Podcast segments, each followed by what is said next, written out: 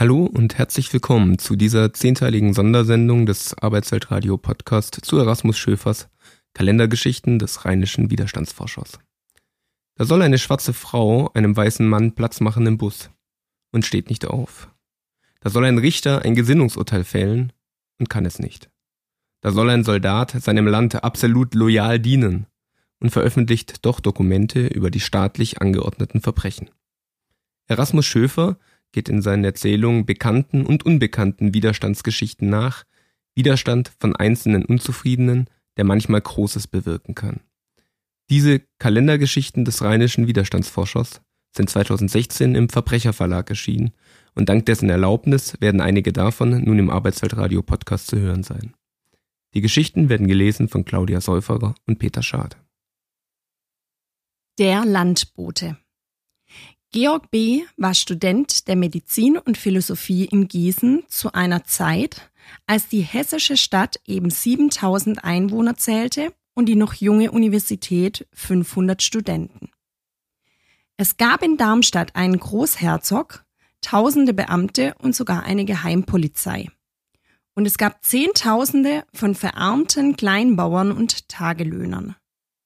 Sie schufteten auf den Feldern von Sonnenaufgang bis Sonnenuntergang und hungerten trotzdem, nicht wegen schlechter Ernten, sondern weil die Steuern und Abgaben für den Fürsten sie ausquetschten.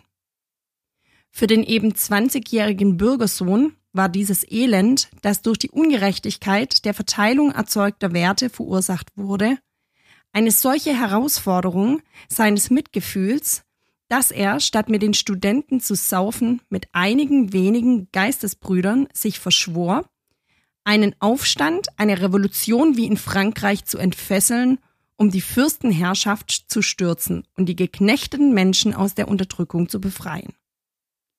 Das war deshalb keine spinnerte Idee, weil in diesen Jahren der Gedanke an Widerstand gegen die fürstlichen Schurken in vielen Köpfen rumorten und immer wieder Aufstände nicht nur in Hessen geschehen waren, die allerdings durch das Militär niedergeschlagen wurden.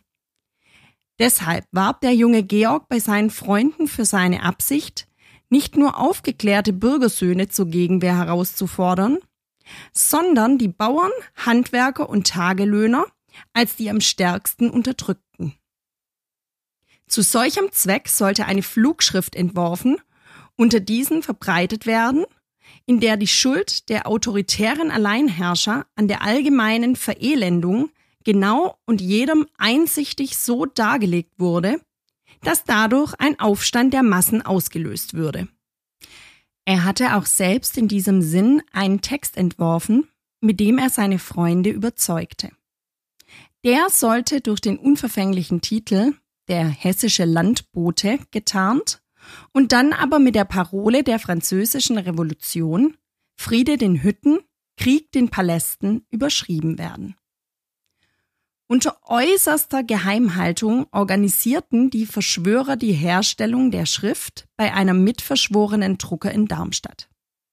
Mehrere von ihnen transportierten dann auf getrennten Wegen die staatsgefährdende Konterbande in die Gießener Gegend.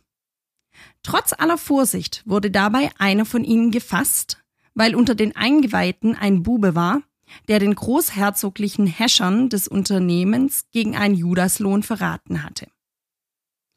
So gelangt nur wenige Exemplare der Schriften zu den gewünschten Empfängern, weil die Freunde einer nach dem anderen verhaftet und von der willfähigen Justiz ins Zuchthaus geworfen wurden. Georg B. konnte fliehen und ging, da er steckbrieflich gesucht wurde, ins französische Exil nach Straßburg, wo er in kurzer Zeit drei später berühmte Dramen schrieb, in denen er seine Erfahrung als Vermächtnis an seine Landsleute niederlegte. Er starb, eben 23 Jahre alt, an der damals unheilbaren Krankheit Typhus.